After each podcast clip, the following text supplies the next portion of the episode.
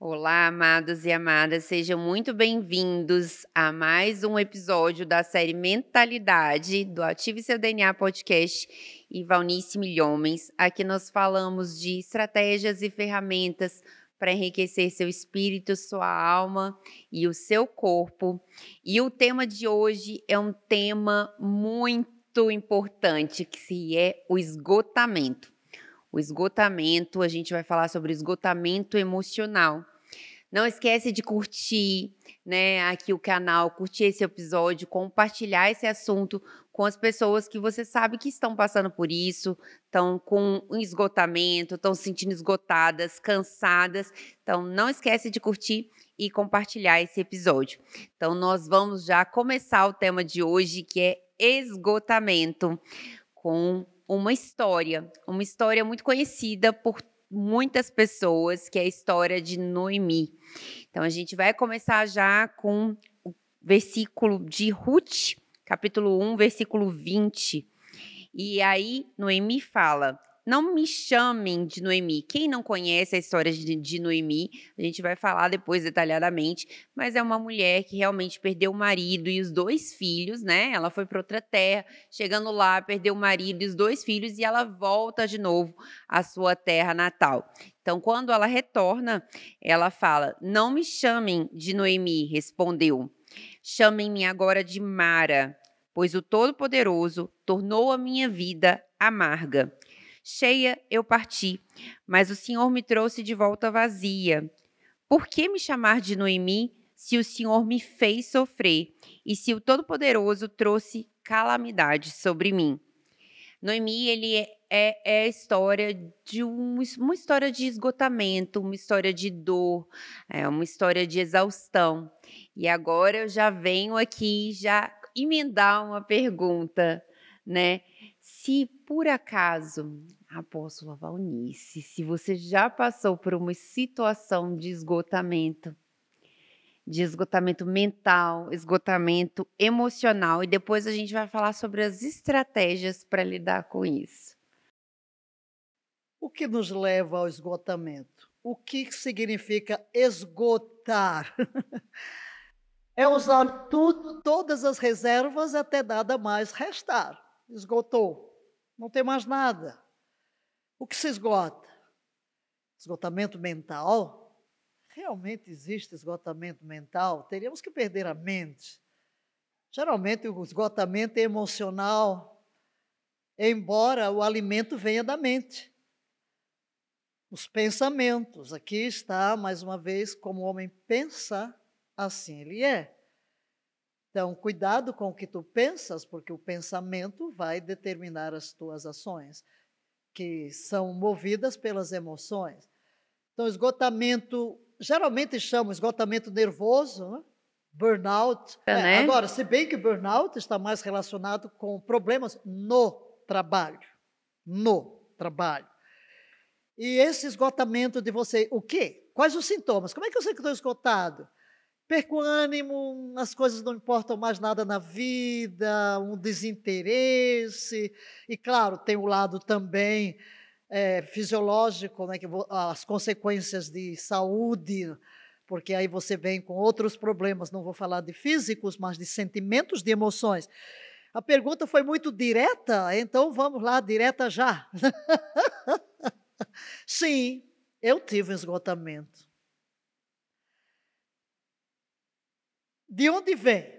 Claro que tudo está relacionado com o alimento da mente, as preocupações, frustrações, vem muito das nossas expectativas frustradas, sim, mesmo burnout, você tem expectativas no trabalho, na vida, e as coisas não, não funcionam como você projetou, como você sonhou, como você planejou, e você então foca a mente naquilo. Então, aí a questão do foco, foca na mente. Meu caso, já que você fez uma pergunta direta, eu vou ser bastante direta. Eu estudei num seminário seis anos, alimentando o desejo de ser missionária em África. Os batistas brasileiros não. Eu fui formada num seminário batista.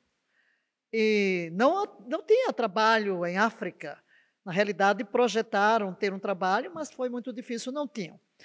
E, mas havia um desejo, havia até uma revista da Junta de Missões Mundiais, chamada O Campo é o Mundo, que foi publicada em 1965, por sinal, o ano em que eu entrei no seminário.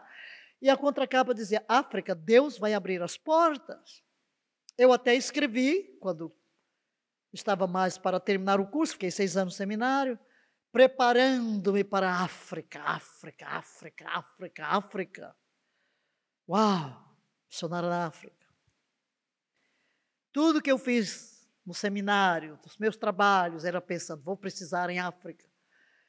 E, na realidade, eu fui nomeada a primeira missionária dos batistas brasileiros à África, Moçambique. Só que, imagina, foi, eu fui em janeiro de 71, fui nomeada em novembro de 1970. Não se falava em missões transculturais, coisa nenhuma, eu tinha 23 anos. Adiante o seminário, Dona Ruth Menezes me dizia assim: Filha, você não está pronta para ir para a África. Você ainda não sabe fazer a diferença entre os problemas lá fora e você.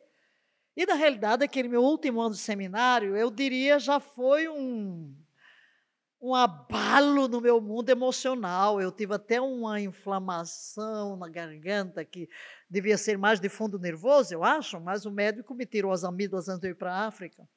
Porque era o meu último ano de seminário e tínhamos estágios. E eu foi em contato com problemas. O, o, o, primeiro mês era no hospital evangélico, tinha que preparar alguém para perder uma perna ou, aconselhar alguém. E aquelas aulas não se transferem germes emocionais. Então você tem que se comportar aqui ao anunciar que alguém morreu, do mesmo jeito que você se comporta, preparar alguém para perder uma perna. Ou, gente, trabalhar nas suas emoções, aí depois sai daquele mês, vai se senta ao lado de uma juíza, num juizado de menores, sem fazer nada, só escutando e vendo as maneiras horríveis de tratar com aquelas meninas. Aí depois você vai para o orfanato, fazendo, é, fazendo testes técnicos psicológicos com as, as meninas, e você. Problema, problema, problema, problema, problema eu administrei muito bem, mas dormia aquele, aquele filme. Então isso começa a lhe afetar. Aí vou para a África. Aí meu sonho. Não recebo orientação nenhuma. Eu saio do seminário com 23 anos. Meu chefe, olha, nem se sentou comigo para me dizer que eu ia trabalhar com um pastor português. E eu nem perguntei nada. Sabe aquele idealismo que você vai não faz ideia, vou para a África, só isso. Com a sensação de que você aperta um botão e vai salvar o mundo inteiro. E tudo bem, lá vou eu, feliz da vida. Chego na África do Sul, está o pastor português de Moçambique me esperando. Aí é que eu sei que vou trabalhar. Aí tem aquela recepção. Fiquei logo chocada, era África do Sul do apartheid, banco para preto, branco para Banco, banco. Eu disse, misericórdia, o que, que é isso? Aí vou para Moçambique, uma recepção a missionária. Ninguém tinha visto uma mulher na vida pregando, entendeu? E eu olho, eu olho para o auditório daquela igreja em África, não vejo um negro. Eu disse, meu Deus, onde eu estou? Onde eu estou? Aí vou ser hospedada numa casa onde o negro não podia entrar pela porta da frente, chamado Mainato. Eu fui chamada para a África. Aí vi aquela sociedade portuguesa, né? Você tinha que andar com o cabelo sempre arranjado, sempre de sapato. Olha, era tanto chá, tanta coisa. Eu entrei em parafusos. Mas eu era uma pessoa muito tímida. Tímida demais. Aí, ok, Olha o conflito. De onde vem o esgotamento? Dos conflitos emocionais. Eu não tinha coragem de falar nada. Aí eu não dormia. Pronto. Por quê? Eu fui chamada para a África. Eu não fui chamada para Portugal. Eu só tenho português na minha frente. E depois o temperamento do pastor era muito, sabe, colérico e tal. Aí um dia eu encontrei um africano. Os africanos moravam no Caniço, chamava Caniço a área. Ali a cidade de Lourenço Marques, não.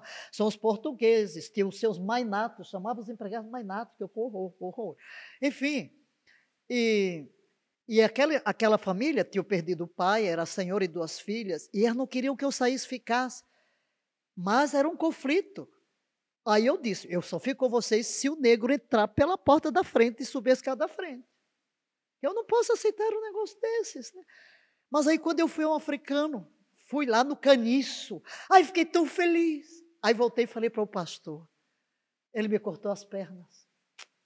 Ah, não, porque os negros não têm dinheiro e a gente precisa de finanças para começar, depois a gente vai. Aí me deu logo um trabalho me pôs a vender Bíblia na principal rua de Lourenço Marques, batendo de porta em porta. e ensinando. Aí, o que? O Instituto Bíblico. Eram dois alunos portugueses. Como é que eu estou vivendo meus dias? Conflito. São expectativas? Não. Isso pode vir em qualquer área. Já você falou do meu, o meu, então vou dizer, porque quando você vê me hoje tão tranquila, não sabe de onde eu vim, né? Não sabe por quantas fogueiras eu já passei, quantas coisas eu já venci.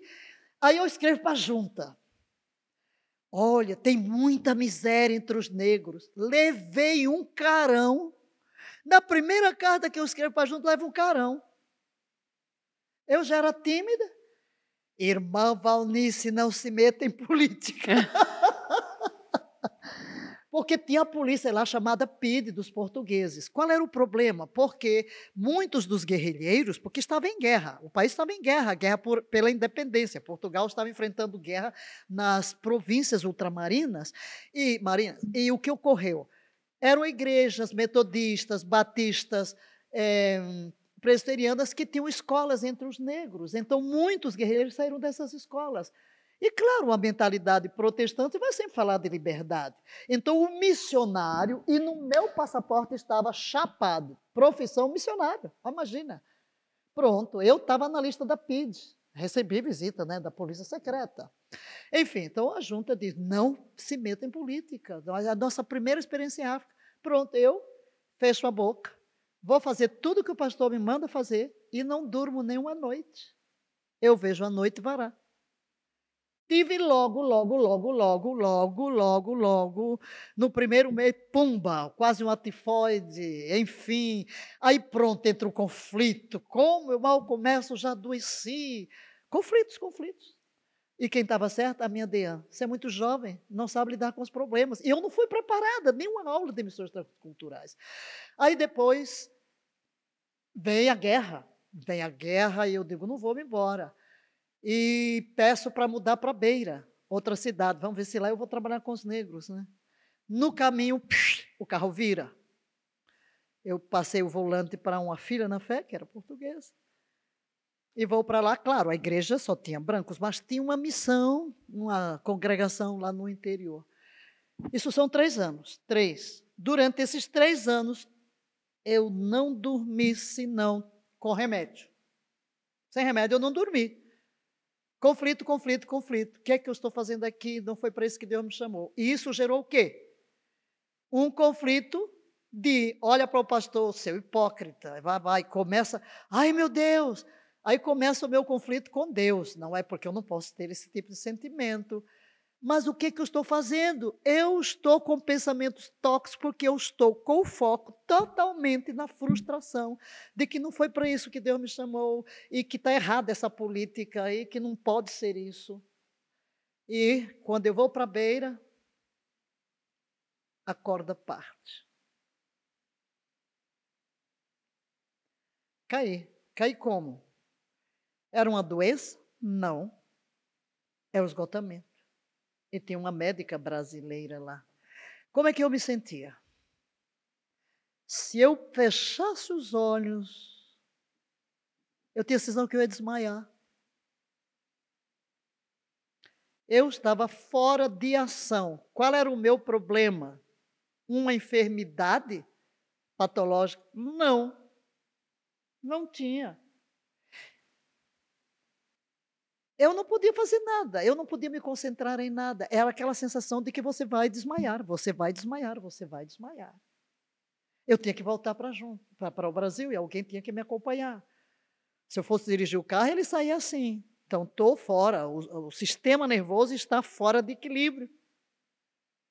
Aí a médica brasileira queria que eu viesse para o Brasil fazer. Ah, não, tem que fazer narcoanálise para dormir, pôr os problemas para fora. E eu era aquela pessoa o quê? Não sabia dizer não? Não sabia dizer não? Eu tinha que agradar todo mundo? Eu não expunha o que eu sentia? Sim, o pastor foi embora, porque aí chegou o comunismo. Três anos depois chegou o comunismo, todos os pastores foram embora, todos os missionários foram embora, eu fiquei sozinha. Foi a única a ficar, mas estou como? Fora de ação. Eu me lembro na sala, o dia que eu consegui me concentrar no versículo. Eu sou pobre e necessitado, mas o Senhor cuida de mim. Maravilhoso, conseguiu se concentrar no versículo. Mas eu não podia. Aí eu venho para o Brasil. E fiquei na casa de missionários. O que, que me disseram? Ah, isso sempre acontece com os missionários no primeiro, na primeira vez. Ninguém, tinha, ninguém sabia de batalha espiritual. E o meu próprio chefe tinha feito um tratamento com um psiquiatra e me mandou logo para ele, né? E a professora, que era professora de português, morava comigo, foi comigo, ele perguntou: como é que é ela? Ah, doutor, pessoa maravilhosa, sempre ajudando todo mundo. Em casa não fala, é trancada lá e tal. Aí ele me diz: Ó, oh, se você pega uma Coca-Cola, sacode, sacode, sacode, a hora vai explodir. E o meu chefe dizia: solta os cachorros, filha, solta os cachorros. Eu não sei soltar cachorro, eu não sei brigar com ninguém. Eu embuti todos esses Tudo. conflitos, fui embutindo e fiquei. Eu fiquei fora de combate, eu não estou fazendo mais nada, eu não consigo mais fazer nada. Qual é a minha doença? Totalmente psicossomática?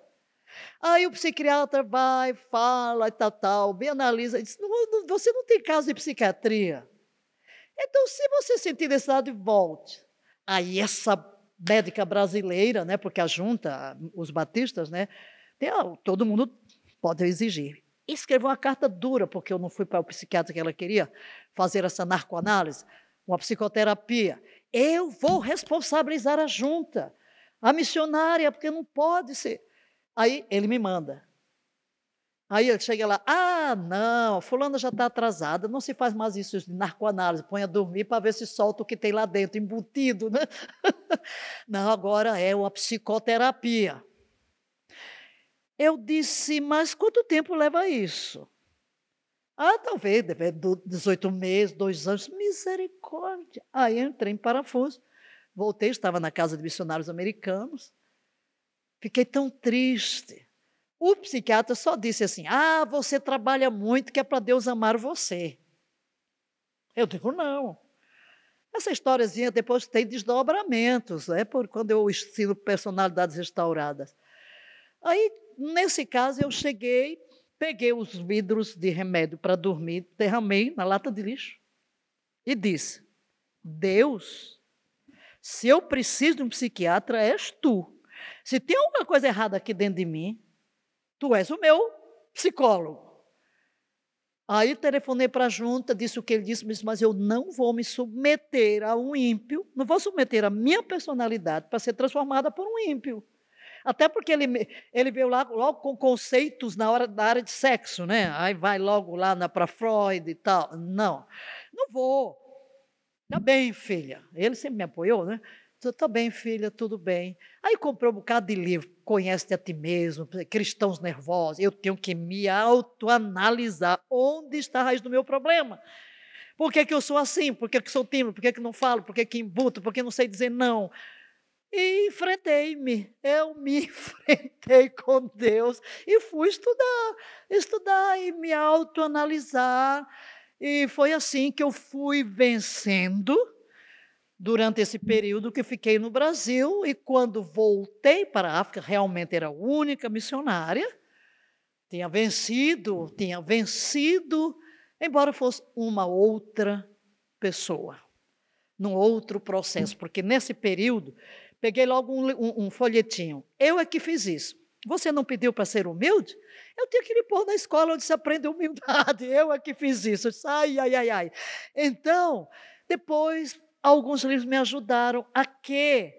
A olhar para as coisas e, em vez de me concentrar nelas, olhar para Deus. Então, o que eu ensino hoje é fruto de uma aprendizagem proveniente de experiências pessoais para vencer as minhas desestruturas emocionais.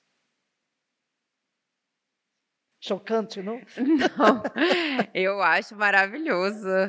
Eu acho maravilhoso. São vários ensinamentos sobre mentalidade. A mentalidade que você teve desde o seminário, de eu vou para a África e realmente aquilo se concretizou. Você tinha isso na mente, você via, você é, você uma vez disse para mim, eu achei lindo isso.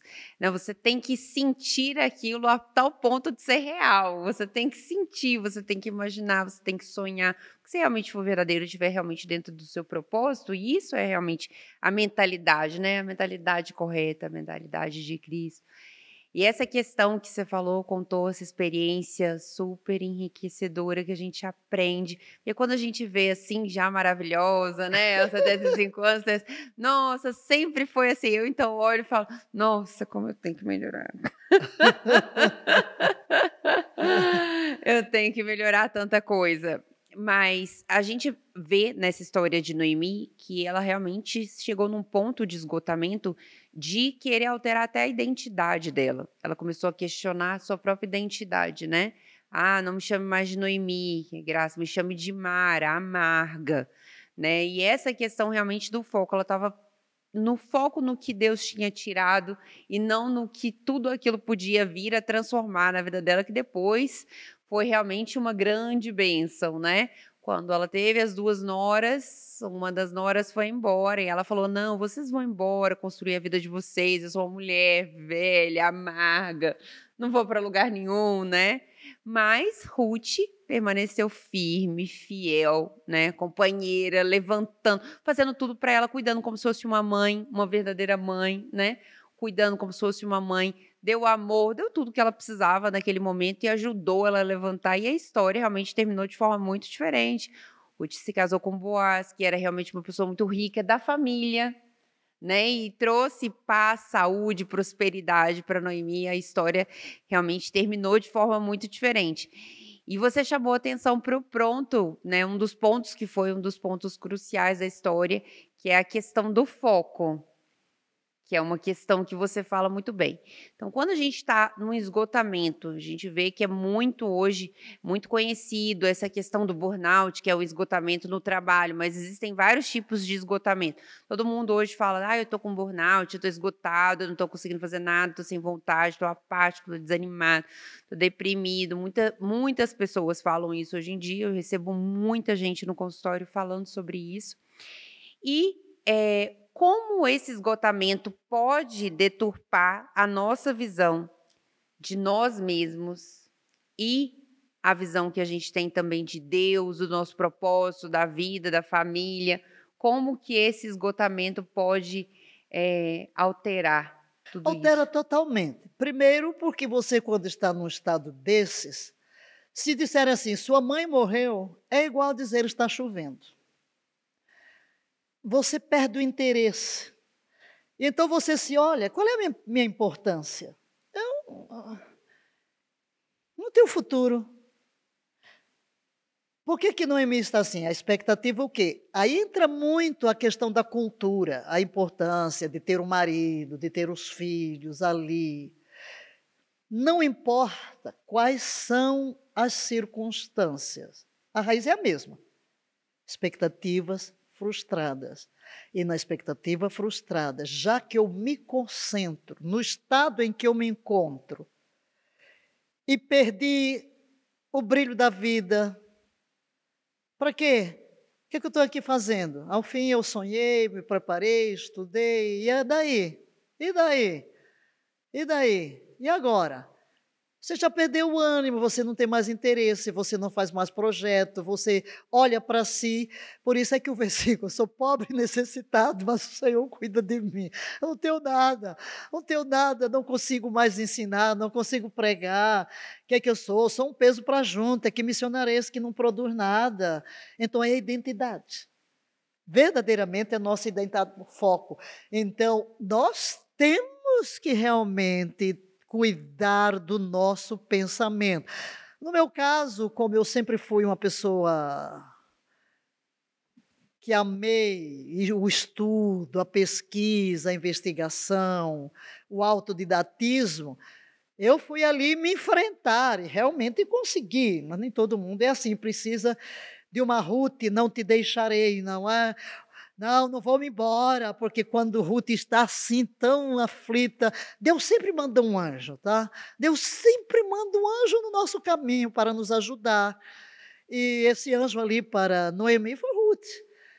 Quando ela diz as noras vão lá, por causa da própria cultura, não é? Porque se morresse alguém não tivesse filho, o parente mais próximo podia tomar como esposa para gerar o filho não era para ele, era para o que morreu.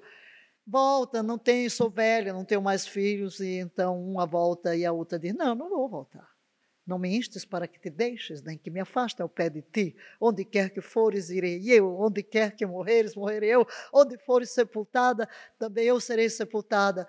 Teu, teu povo é o meu povo, teu Deus é o, é meu Deus. Deus. Que conforto! Realmente foi um conforto. E daí acabou-se o esgotamento, porque Noemi se tornou mais do que sete filhos, como é a expressão bíblica. Noemi se tornou mais do que sete filhos. Então você já mudou o quê? O foco. Muda o foco. Afinal, você não está só. Afinal, você tem uma nora que a ama. Você tem alguém que a ama, que cuida de você, que cuidará da sua velhice. Aí logo ela se anima e pensa no futuro de Noemi. Não vou eu pensar em ti, minha filha. Ah, Boaz. E ela vê também intervenção sobrenatural. Porque como é que Ruth vai chegar exatamente no campo de Boaz? Deus está agindo. Deus está agindo. Teu povo é meu povo, teu Deus é o meu Deus. Deus. Ela fez uma escolha, ela escolheu Deus de Neemias. Então você volta logo para quem? Você vai voltar. Já estou aqui querendo pregar. Né? é que eu estou vendo a situação lá por dentro da alma dela. Né? Todas essas questões da minha vida fizeram com que eu tenha uma habilidade muito especial de ver além das palavras e contemplar o estado da alma das pessoas. Então, começo a fazer as leituras. E realmente mudou inteiramente por encontrar alguém na sua vida para mudar o foco. Ela mudou o foco. Esqueceu que o marido morreu, que os filhos morreram. Não, agora eu tenho uma filha, não é minha filha, eu vou pensar no casamento dela e não é me ter um filho que ela recebe no colo. Sua vida floresceu. Por quê? Alguém entrou em cena. Deus envia alguém no seu caminho. E sempre será assim. Se nós estivermos com os olhos abertos e abertos para mudar e para dizer, não aceita a situação, em Deus a esperança, Deus vai criar circunstâncias na nossa vida. E nós vamos nos levantar e nós vamos vencer. Não é o fim, não é o fim, nem você tem que se condenar. Nós não temos domínio sobre as experiências do passado. E como você falou no outro podcast, é, falando sobre o nosso inconsciente, Quer dizer, no acúmulo das nossas experiências, nós nem sabemos que tudo está ali, de repente o negócio rebenta em nossas reações, nos momentos e nos incidentes mais inesperados da vida. E aí, quando nos damos conta, uau, o que aconteceu comigo? Por que eu cheguei nesse estado? E tudo tem uma razão, temos que voltar ao passado. Aí talvez isso seja um outro assunto, né? É bem lá para as nossas raízes de rejeição, vem realmente para a auto-identidade, perdemos a nossa identidade. E eu sempre digo que a solução para vencermos as raízes de rejeição é recuperar a identidade em Cristo, vermos como Deus nos vê. E eu também, eu sinto que devo dizer uma palavra, talvez porque alguém se senta culpado ou condenado, né? porque a gente fica num estado desse. Vamos dizer, eu era missionária. Olha, e ainda com o título da pioneira dos batistas brasileiros em África. Ui, que peso! Como é que a pioneira dos batistas brasileiros chega a um estado desse, no terceiro ano de ministério? Que horror! O que, que você aprendeu no seminário? Ó, oh, cabeça, não tratou da alma. Por isso é que hoje no nosso instituto eu trato de tudo, espírito, alma e corpo. Né? Tem que fazer personalidades restauradas, porque você pode ser muito bom no intelecto, mas estraga tudo com as desestruturas da alma. E quando as pressões chegam, lá vem o esgotamento. É, Já essa... falei demais. Essa parte é uma parte muito importante. A gente vai falar depois nos próximos podcasts um pouco mais sobre essa questão da identidade. Mas nesse eu queria perguntar sobre o burnout, que a gente está falando aqui de esgotamento, burnout. Qual seria né, a válvula de escape para isso? A gente tem um princípio, né? Deus trabalhou durante seis dias e no sétimo dia ele descansou, né? Isso é um princípio bíblico. muitas vezes a gente acha, ah, eu posso fazer tudo, né? Eu posso trabalhar, eu posso, eu posso trabalhar, eu posso cuidar da família, eu posso ir da igreja, eu posso fazer isso, posso fazer aquilo, posso fazer aquilo outro. Tem hoje a síndrome da Mulher Maravilha, né? Principalmente as mulheres porque realmente é, depois de toda a revolução que nós tivemos feminina, o homem fica mais com a questão do trabalho, fica um pouco com a questão da casa, dos filhos, ajuda um pouco, mas não é aquele pilar, né? Então as mulheres começaram a dizer o quanto elas eram super maravilhas, heroínas. Eu acho que vê tanto filme da Disney, né? Eu sou heroína maravilhosa, posso fazer tudo. Então quer dizer, tem que cuidar da casa, tem que cuidar do marido, tem que educar os filhos, e tem que trabalho. tem que trabalhar. Às vezes tem que, tem que cuidar do meu ministério, né? Tem que cuidar da igreja, tem que cuidar das pessoas que estão comigo ao meu redor, tem que cuidar da minha família, né? Não só a família, núcleo familiar, ah, mas da mãe, do tio, da, então a mulher começou a se impor várias, é, várias questões, né? Às vezes por isso eu vejo mais com mulheres do que um homem, existe homem também, mas muitas vezes eu vejo mais em mulher porque ela realmente se impôs muita coisa. E aí eu queria perguntar para você qual seria então a válvula de escape para quem está vivendo esse período de esgotamento? Qual seria a primeira coisa, a primeira dica que a pessoa deveria fazer para fugir desse esgotamento? Não, se ela já está, tem que parar. Não tem como. Aliás, ela tem que, não tem escolha. Às vezes precisa de uma ajuda profissional, certo? Não fique aí se condenando quando precisa tomar aí algum remédiozinho que o psiquiatra é, receita para equilibrar alguma coisa que está fora de norma ou para ajudar a relaxar. Não fique, porque a, a ciência está aí, toda a ciência procede de Deus para nos ajudar. Às vezes é necessário uma, uma, um conselheiro, um aconselhamento, um bom aconselhamento, mas qualquer que seja a instrução que venha por parte de um médico, de um conselheiro espiritual ou de um psicólogo, sempre vai dizer que você precisa reorganizar sua vida e entrar com o descanso, já que você falou da palavra descanso. O que nos mata não é o trabalho, é a ansiedade. Deus deu um princípio em relação, vamos dizer, ao cansaço físico, ao esgotamento físico. Seis dias trabalharás e ao sétimo descansarás. Para que haja um renovo de energias, porque um corpo cansado, esgotado, afeta, afeta o sono, afeta a mente, afeta a concentração. E o meu próprio espírito se expressa através do meu corpo. Então, temos que buscar o descanso. Mas o que é que traz mais descanso? Reflito muito sobre o que ocorreu na criação. A última criação de Deus foi o homem no fim do sexto para o sétimo dia. E aí Deus institui o sétimo dia como dia de descanso.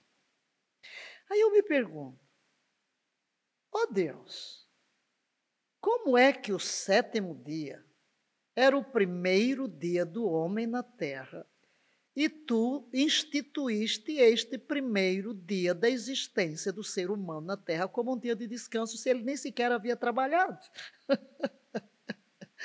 então, nós temos que buscar o significado de descanso fora do trabalho.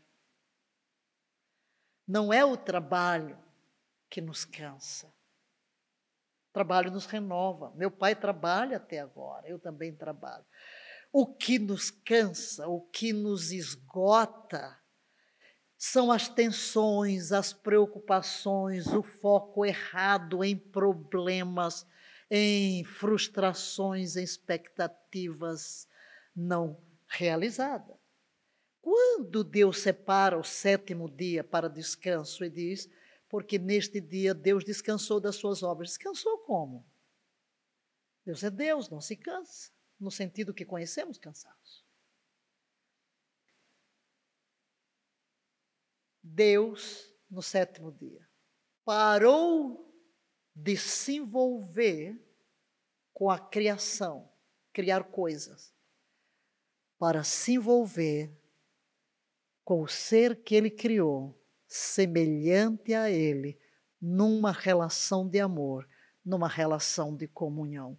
Então eu descobri que o real descanso é encontrado no amor de Deus. No momento em que eu mergulho, eu mergulho no amor. Deus é amor. Deveria ser a nossa essência. Mas o que é que nos faltou? Faltou amor. Porque eu me esgotei. Porque senti que eu não fui amado, respeitado nas minhas expectativas.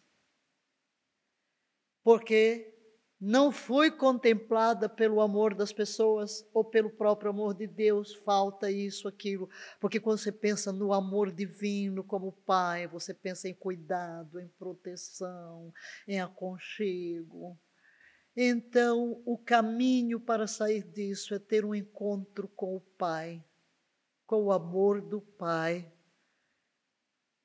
Porque esse amor que inunda o nosso ser, que nos fazem encontrar a raiz da essência, tanto do ser de Deus, como do ser da criação antes da queda.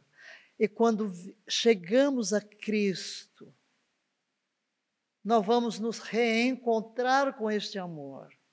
E é este amor que traz refrigério e que muda o nosso foco. Você se sente amado, está passando pelo vale, mas você não está sozinho.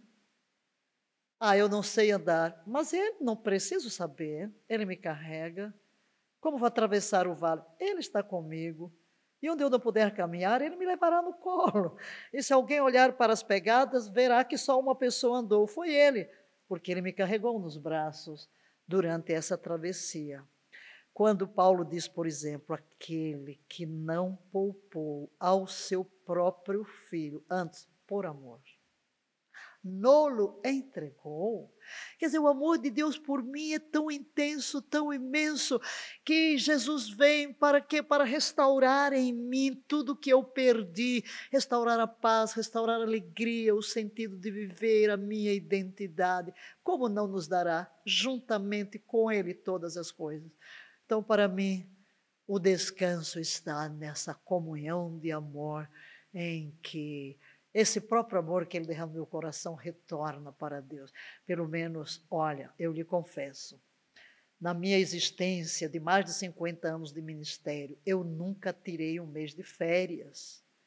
Mas quantos momentos de descanso eu tenho tido na minha vida, quando eu me tranco e vou fazer um retiro, simplesmente para amar a Deus, para estar com Ele, para comungar com Ele. Eu sou inteiramente renovada restaurada.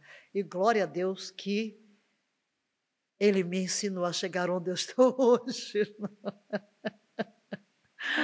Eu não tenho estresse, eu não tenho preocupação. Trabalho de domingo a domingo com prazer, com alegria. Fico cansada no fim do dia, fico, dormi, acordei pronto, pronta para a vida, feliz, porque você de experiência em experiência termina chegando ao lugar de descanso. Que ensinamento, né? Que ensinamento maravilhoso. É, eu queria finalizar então com Hebreus 4.